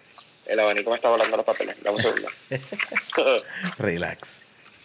Estamos en vivo, estamos en vivo a todo color. No puede ser. Y te confieso que yo sentí miedo cuando llegaste. Y me miraste y sentí que al cielo tú me Yo te doy gracias, mi Jesús, por el regalo. Después de pelear, te digo, yo te confieso que yo sentí miedo cuando yo te vi, porque André cuando sale de la barriga, sale con la cabeza bien grande, porque tenía ah, hidrocefalia, que le estaba reteniendo líquido en su cabeza. Y yo le digo, yo te confieso que yo sentí miedo cuando llegaste, pero cuando miraste, me llevaste al cielo, porque esa sonrisa que tú me diste, y después yo le digo en el coro al Señor, yo te doy gracias, mi Jesús, por el regalo de este ser tan especial que no esperé. Y te confieso que hoy estoy enamorado. Te pido perdón si alguna vez te reclamé. Yo no entendía mi proceso, me cegué. Gracias por Andrés. O sea, cuando, cuando Echo, Estoy, estoy atacado aquí. todo. Habla ahí que se me acabó el agua, no puedo bajar el taco. Ah, yo le digo, perdona si algún día yo reclamé este regalo que tú me hiciste. No entendí mi proceso en su momento. Gracias por Andrés. Porque ese chamaquito, loco, mientras yo peleaba con Dios, Dios hacía milagros dentro del hospital con doctores, enfermeras, terapistas, familiares, amigos. O sea, Emarais que no tenía algo y el otro Emarais le salía. Cuerpo calloso que no tenía conexión un hemisferio del cerebro con otro, de ser un diagnóstico de, de un vegetal. Ah, pero espérate, en esta placa salió. ¿Qué pasó? O sea, Dios creando en el momento eh, eh, órganos que no estaban, cosas que no existían, eh, doctores que se preguntaban qué pasa con tu hijo. Y en ese momento yo entiendo como que yo por estar peleando y por estar tratando de entender cuando tú me dices en tu palabra que mis caminos no son tus caminos, que mis pensamientos no son tus pensamientos, que por el lugar que yo te voy a llevar no va a ser el que tú tienes de arcoíris y, y unicornios que en tu cabeza. Y cuando yo empiezo a escribir esta canción, loco, yo decía, diablo, Señor, tú me has enseñado tanto con este nene. Mejor padre, mejor hijo, mejor hermano, mejor hijo, me- mejor amigo. O sea, yo cómo voy a ser papá si yo nunca tuve un papá? ¿Cómo yo voy a decirle esto a mis hijos si a mí nunca me lo dijeron? ¿Cómo, con, tantas preguntas y tantas cosas que yo decía con una sonrisa de Andrés, todo, todo se arreglaba Y yo decía, diante de Dios, tú estás pasado. Y después yo decía, mano, gracias. Perdona por cuestionar la manera en que tú estás obrando conmigo. Gracias. La empatía que ese nene me, me, hace sentir por los demás, el respeto por la humanidad, el respeto por la diversidad, por la gente diferente, el amor que yo tengo con mis amigos homosexuales, eh, eh, que los puedo ver, besarlos, amarlos, sin juzgarlos, a mi mamá, a su pareja actual. O sea, yo vivo en un mundo que no encajo en la iglesia. Por eso es que ahorita te dije que yo no encajo, porque yo puedo salir a janguear con amigos homosexuales míos que me vienen a visitar a mi casa, que se han quedado en mi hogar con sus parejas y es como que, varón, tú no puedes permitir eso en tu casa. Yo le digo, esa es su vida. Yo no puedo decirle a él cómo vivirla. Yo le puedo dar ejemplos y hablarle con mi testimonio de lo que es mi Dios. Pero yo no le puedo exigir a él que cambie. Pero, ¿sabes una cosa, Harvey? Cuando ellos tienen, como decimos nosotros los boricuas en buen puertorriqueño, un peo atorado, a quien llaman es, a ah, Esteban Núñez. Exacto. Mi mamá me llama Esteban, ora por mí porque tengo una situación. Y yo le digo, mamá, vamos a orar juntos. Porque el mismo Dios que yo le sirvo es el mismo Dios tuyo. Igual que Él me escucha a mí, Él te escucha a ti. Ya hay un velo rasgado. Ya hubo un cordero inmolado que derramó sangre en un madero para que tú y yo tuviéramos esa conexión directa. Y ella se queda como que si yo le estuviera hablando en chino, ah. pero se lo digo, se lo digo y oramos juntos. Los otros días me llama un amigo homosexual de Las Vegas, me dice, Esteban, estoy pasando por esta situación. Quiero que ores por mí. Yo le digo, vamos a orar juntos. ¿Por qué? Porque ellos están viendo en mi testimonio de mi casa lo que es vivir con Dios lo que es modelar a Dios. Y te dije ahorita que no soy perfecto, Albi. Tengo mis defectos y todavía estoy bregando con muchas cosas que las que tengo que bregar. Tengo debilidades porque realmente cuando yo fui redimido, quien fue redimido fue mi alma y, mi espíritu. Mi carne sigue peleando con el pecado.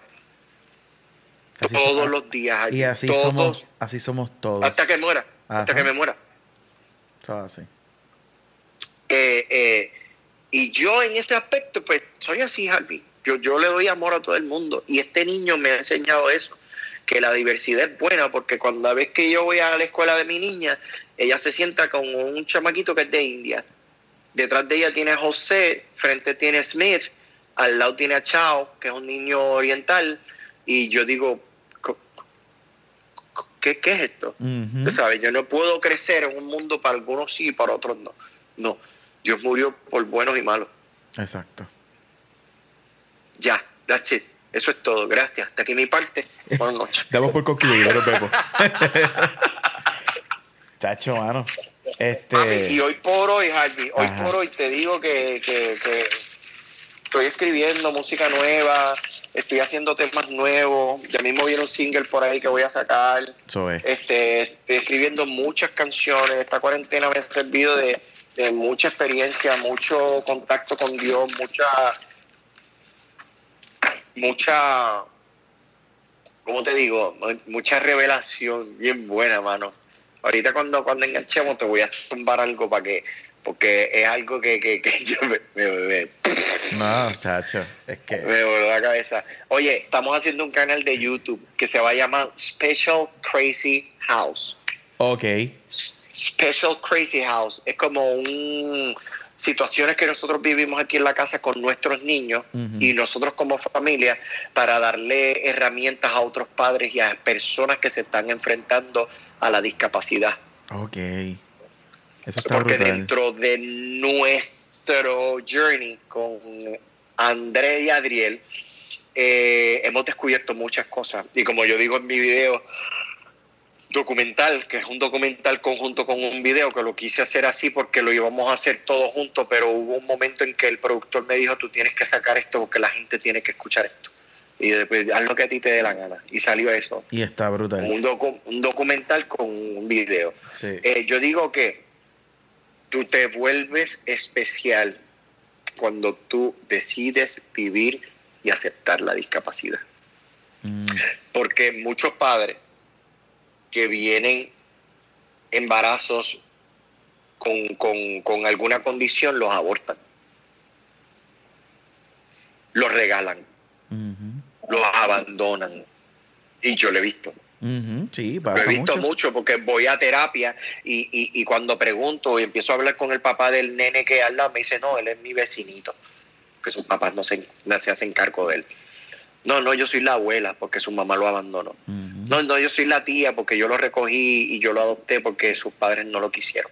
O sea, cuando tú ves eso, tú dices, wow, yo necesito llevar un mensaje. Yo necesito llevar el mensaje de que, de que, de que sí, de que sí, detrás de todo esto que asusta, porque lo venden como un cuco. Lo venden como que, un chacho, papi, un nene, te chavaste vas a ser esclavo toda tu vida. ¿Sabes que eso es de por vida? Ahí vas a estar encarcelado, papi, ahí no vas a poder trabajar, no vas a esto, vas a embrutecer y te vas a quedar ahí estancado toda tu vida. Ay, bendito. Ya no, contra, mano. De verdad que lo lamento mucho. ¿Que lamentas qué, caballo? ¿Lamentas qué? Que mi Dios se muestra a través de mi niño. Porque tú no sabes las vidas que ese niño ha tocado, papi. André no iba a caminar, caballo. y tú ves los videos en mi Instagram. Ese chamaquito, cuando yo lo vi, cuando llego aquí a esta ciudad, él no hacía ni Y me dijeron, hay una operación, pero él tiene que caminar más de tantos pies por sí solo. Yo digo, ve, olvídate de la operación esa. Dice, no, eso, pero eso con terapia se puede. Yo, olvídate de la operación esa, que es lo que sigue. Yo diciendo eso en mi mente. No lo decía, pero en mi mente dije, no, brinca, brinca esa parte de la operación esa. porque no va a poder. Papi, en dos meses, mi nene estaba incorporado por sí solo, caminando. Y por eso es que te digo la diversidad de cómo tú ves las cosas, porque la gente dice, ay, eso no es caminar, se tiene un andador. el hecho de que él no camine como tú piensas que es caminar no significa que no lo haga. Exacto.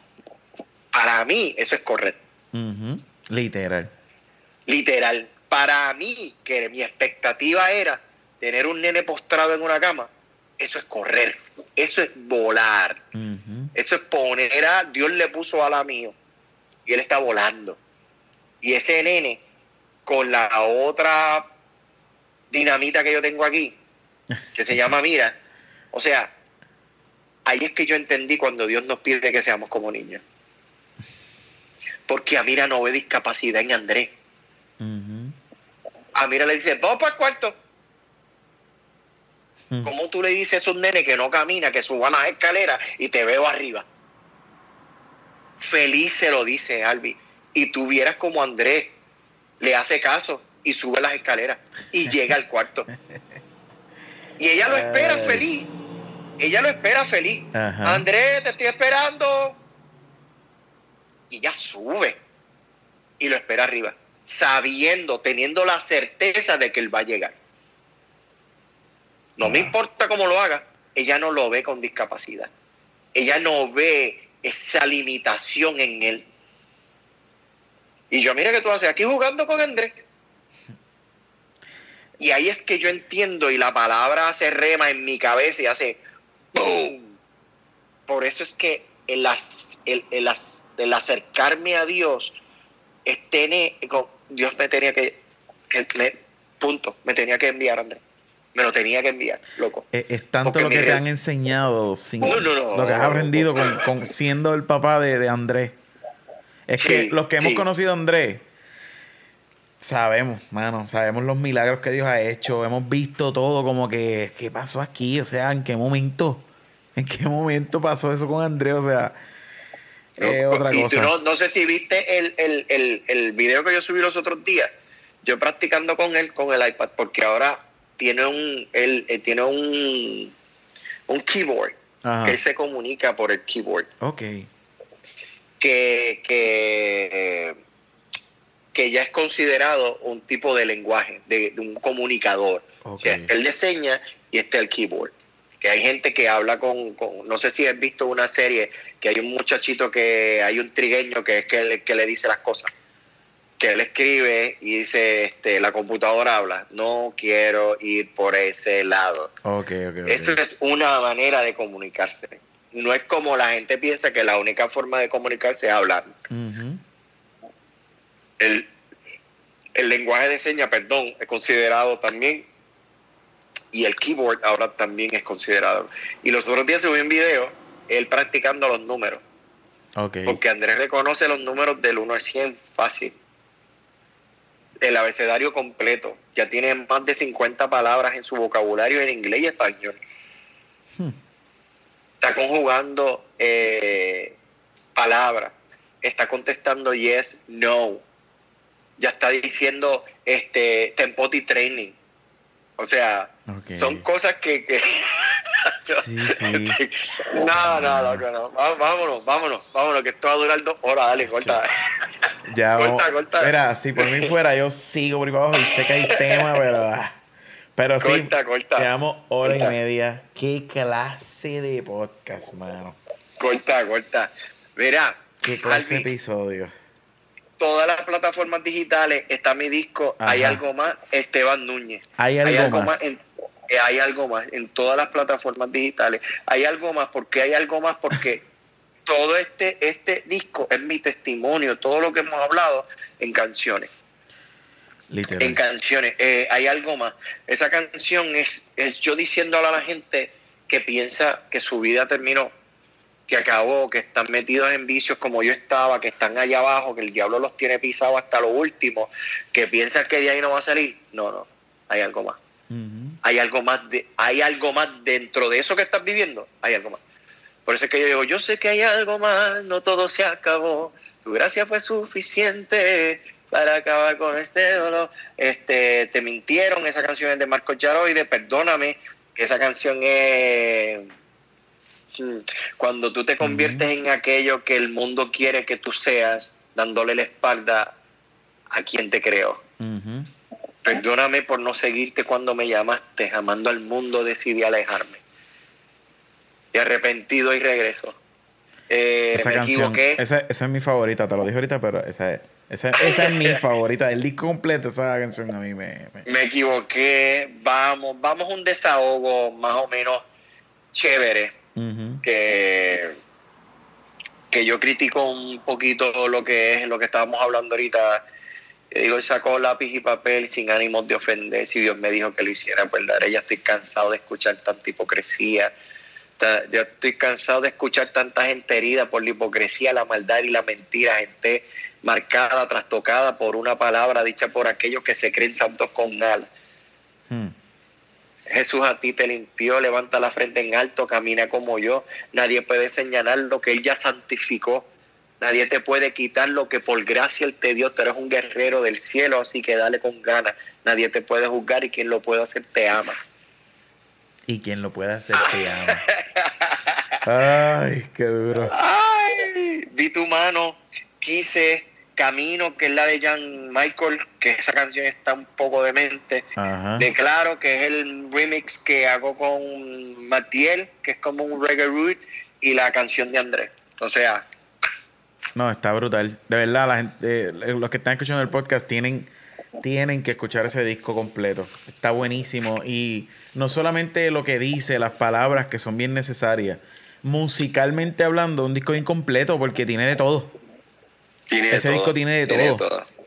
So, ya sabes. Tiene muchas cosas. Ahora cuando terminemos aquí, te arranca para Spotify. Las redes sociales. Ah, redes sociales Esteban, Esteban, Núñez Music. Esteban Núñez Music en Instagram, Esteban Núñez Music en, Facebook y Esteban Núñez Music en YouTube. Y lo del proyecto que ibas a hacer que me diste ahorita, ¿cómo es otra vez el nombre? Eh, Special Crazy Casa. Okay. Una casa de locos especial. Ya lo saben. Eso va a estar en YouTube, ¿verdad? Eso va a estar en YouTube, va a ser un canal de YouTube. Ahí van a ver personajes. Va a haber una señora que se llama Doña Gina, que es un personaje que yo hago, que es esta, esta, esta parte que tú y yo vivimos de esta señora que crió a sus hijos y ahora sus hijos están criando hijos. Ok.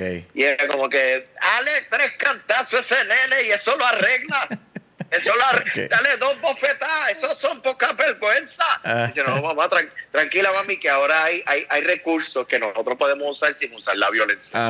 Hacer, mira que si time out ni time out, dale un bofetón. ¿Tú sabes cómo? Es esa señora que se mete en todo y quiere hacer las cosas como se hacían antes cuando realmente pues ya ahora hay, hay recursos para tú poder arreglar las cosas. Este, ahí van a ver este chiste, ahí van a ver recursos donde encontrar las cosas que nosotros usamos con los nenes, ahí van a ver, ahora mismo estoy grabando uno, este, que es como nosotros llevamos a Andrea a la cama. Okay. Es un ritual, es un ritual chévere. Lo estoy haciendo, haciendo la rutina que nosotros hacemos y no haciendo la rutina para que la gente vea la diferencia de cómo él reacciona con una y cómo él reacciona con otra. Porque nosotros, los niños con, necesidades especiales, ellos tienen un detonante al que reaccionan. Debes de identificar ese detonante y sustituirlo por otra cosa. Por ejemplo, cuando yo lo voy a acostar, te voy a dar este, este, este, este preview a ti. Muchas gracias. Cuando yo lo voy a, cuando yo lo voy a acostar, yo apago el televisor de abajo a dormir. Y el nene se transforma, molesto, se empieza a dar.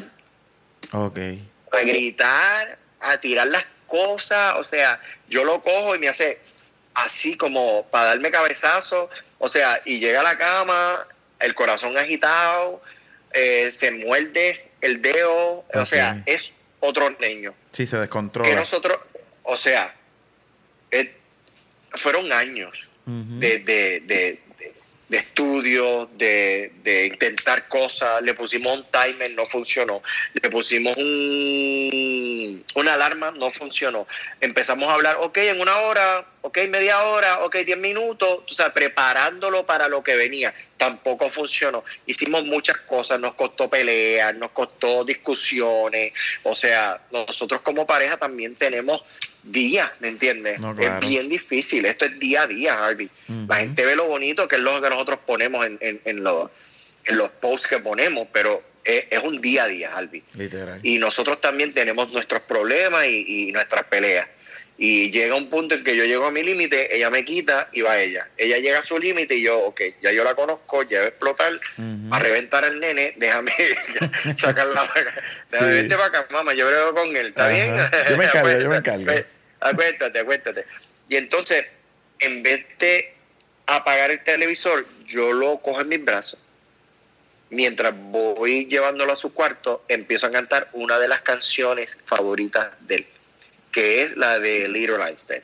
We're going on a trip in a private rocket ship to the floor, the sky, Little Einstein. Y ahí empieza como que... Eh, eh, eh, Cuando él viene a ver, ya ya le cambié el pañal. Yo lo tengo envuelto en su sábana, le echo un CBD oil en, detrás de la oreja y en el cuello. Y cuando él viene a ver, ya yo le estoy poniendo la luz tenue y ya el chamallito está en su cama riéndose, feliz, oramos, le doy un beso y a dormir. La diferencia es identificar el detonante que era el apagar el televisor a sustituirlo por una canción y un aceite, o puede ser una música, o puede ser sonido. O sea, lo que yo hago con mi niño no necesariamente es lo que tú vas a hacer con el tuyo. Sí, exacto. Sino que tú vas a decir, espérate, ¿en dónde es que él se me descontrola? Ah, en este punto. Empieza a identificar, empieza a verlo, empieza a pasar tiempo con él, empieza a saber qué le molesta, qué le gusta, qué no le gusta, para entonces tú poder sustituir las cosas que tú ves como que le explotan y se transforma con esas otras cosas que le gustan. Son muchas cosas, loco. Y este, y este canal de YouTube va a traer muchas herramientas para esos padres con necesidades especiales que llevan tiempo y los nuevos que se están enfrentando a esto. De Amira, que es un personaje, Amira es súper chistosa y estamos teniendo un chorro de videos con ella, este, videos con Adriel, como nosotros bregamos con Adriel, porque Adriel escucha la luz la bombilla esa que tú tienes al frente, él la escucha. Eh, Nosotros tenemos bombilla. ¿La condición que él tiene es? Él tiene Asperger.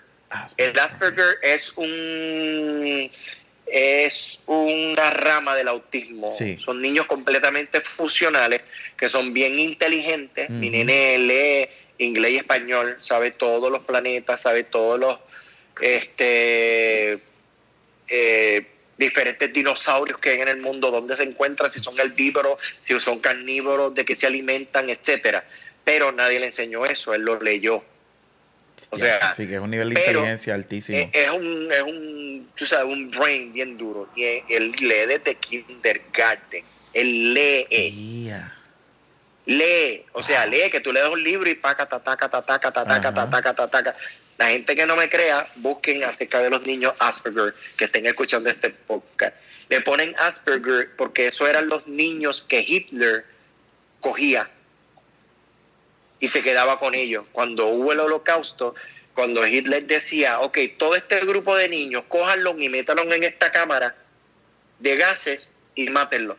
Habían dos o tres niños que se escapaban o cogían otros lugares. Esos eran los niños que les llamaba Asperger. Ok. Esos tres Asperger que se fugaron, dámelo. Y él los cogía para su ejército. De ahí es que sale la palabra. No sabía eso. Sí, son datos interesantes que uno, que uno, que uno lee y dice, ¿por qué Asperger? Porque Asperger se le llamaba a los niños que sobrevivieron al holocausto. Wow. ¿Por qué? Porque escapaban, se escondían, eran niños que iban más allá de aquí, de la chola. Ajá. ¿Entiendes? No se dejaban llevar. ¿Dónde voy aquí? Este fuego, ¿qué hago? Mastícalo. Ajá. Como que, ¿y esta pistola? Pues, ponte en la cabeza y jálala. Ajá, sí, sí. Salí, eh, tenían la capacidad de poder decir, que aquí hay peligro, vámonos por otro lado. Exacto. Pues eso eran los niños Asperger. Y por eso es que tienen, son inteligentes, pero necesitan ayuda en, en algunas cosas. O sea, Adriel es bien despistado Adriel eh, tiene problemas sensoriales, él no soporta los ruidos altos, él no soporta los besos, él no soporta los abrazos, él no los ruidos duros, tiene que tener una, eh, él sufría mucho de dolor de cabeza, por ejemplo, y nosotros nos dábamos con eso, pero en un ensayo él me dice, papá, la luz está muy alta, bájala. Y yo, que la luz qué? Que la, it's, too loud, the light is too loud, que eran bombillas de esas de tubo. Ah, sí, sí, sí y yo escuchaba bien a lo lejos. pero eso él lo escucha diez veces más que tú. Y se le mete por la cabeza y le daba un dolor de cabeza tremendo. Y nosotros tuvimos que comprar bombillas especiales para su cuarto. Y ahora se le quitaron las jaquecas, se le quitaron los dolores de cabeza, pero son cosas que tú observas. Okay, y estás pendiente. Nosotros somos papás así. Todo el tiempo estamos ahí. Ojalá la gente pudiera ver esa cara que pusiste. Pero mira, de verdad, Harvey, eh, va a ser un canal súper espectacular. Estoy empujando a mi esposa para hacerlo porque mi esposa tiene buenas ideas. Casi todas las ideas que yo tengo son de ella, pero ella no es de, de estas personas para estar como yo, bien presentado detrás de una cámara haciéndola. O o ella se va a quedar un poquito más backstage, ideas y cositas, pero va a estar conmigo de mano a mano haciendo esto conjunto conmigo porque ella es el cerebro de todo esto. Ok, sí, sí. Así que Special Crazy. ¿Cuándo empieza? No, no, tiene todavía una fecha. Special Crazy Casa, o sea, va a ser Spanglish, porque mis nenes hablan español e inglés y no quiero que pierdan el español. Y vamos a hacerlo para todo habla hispana y la gente que habla inglés también. Brutal. Tenemos este mes, para finales de este mes, vamos a lanzar el, el canal de YouTube. Se supone que empiece en julio. Se supone que empiece en julio. Este, ya estamos grabando videos. Tenemos como tres o cuatro videos ya pregrabados que yo los estoy editando ahora para ir subiendo semanalmente. Queremos subir uno. Brutal. O sea, pero va a ser de muchas cosas. Ya sabes que Doña Gina va a estar ahí. Gina es una mezcla de mi abuela y mi mamá. Ok. Eh, eh, eso está por ahí. Este, está Mira y su juego, está André y está Adriel, que son dos cosas separadas, diferentes. Estoy yo cocinando con Amira, haciendo un montón de cosas que vamos a estar subiendo por ahí. Con el hashtag eh, Special Crazy Casa y eso está genial. Música, música nueva, este, cositas buenas por ahí. Brutal. Pues mira, mano, gracias. Un millón, ah. de verdad. Un Bueno, quería estar, quería estar aquí contigo, de verdad. Hablar contigo es... Se nos dio. Enriquecedor, enriquecedor. De verdad que sí. La próxima vez que vaya a PR, vamos a ir para la playa sin, sin compro, por favor, no hagamos compromiso. cero iglesia, cero grabación. Porque es como que no nos vemos, ah, vamos a hacer esto, vamos a hacer aquello, vamos a hacer... No, ya. No, pero Dejemos los celulares y la música por un lado y vámonos por una playita. Hablar. Eso, es que nosotros eso es hablar. allí, comernos un pincho en el capurria. Y, ya. Con eso estamos hechos. Te, Mano, gracias un millón. Te quiero, te eh, amo. Yo también te amo un montón. A todo el Ajá. Éxito.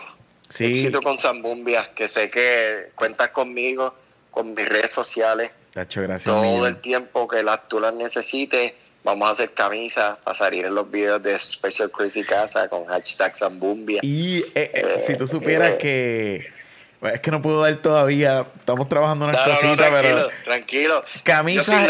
Camisa ya, pero. Te avisaré, pero vienen cositas bien buenas pronto. Yo soy, yo soy large. y te envío mi. mi te, envío mi. La dirección. la dirección bueno, este, gracias al Corillo que han estado escuchando hasta ahora esta conversación. Esta conversación ha estado en la madre. Las redes sociales mías ya saben, Harvey Bryan en Facebook, Harvey Bryan en Instagram y Ayer abrimos la página oficial de Zambumbia en Instagram, eh, zambumbia.podcast. La vas a escuchar, le das likes, este, y va, pendiente porque hay un montón de cosas que vamos a hacer prontito. Tan prontito como, como que ya, hay que, tienen que suscribirse. Eh, así que nada, gracias Esteban, gracias al Corillo. Será hasta el próximo episodio.